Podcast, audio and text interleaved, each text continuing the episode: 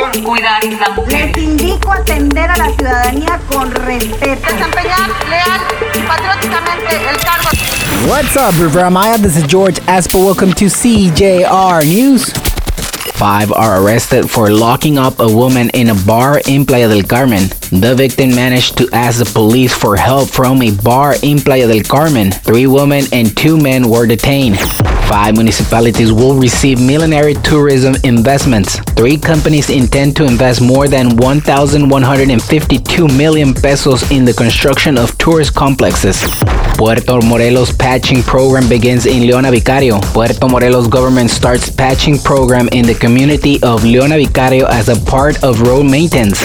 Riviera Maya reaches 71% occupancy during the Day of the Dead Bridge. The tourist destination sees an even higher rebound for the final weeks of 2021. Thank you for listening, CJR News. This is George Espo. You can find me on Twitter at CJR News. Don't forget to subscribe to our podcast on Google, Spotify, and Apple. Thank you and goodbye.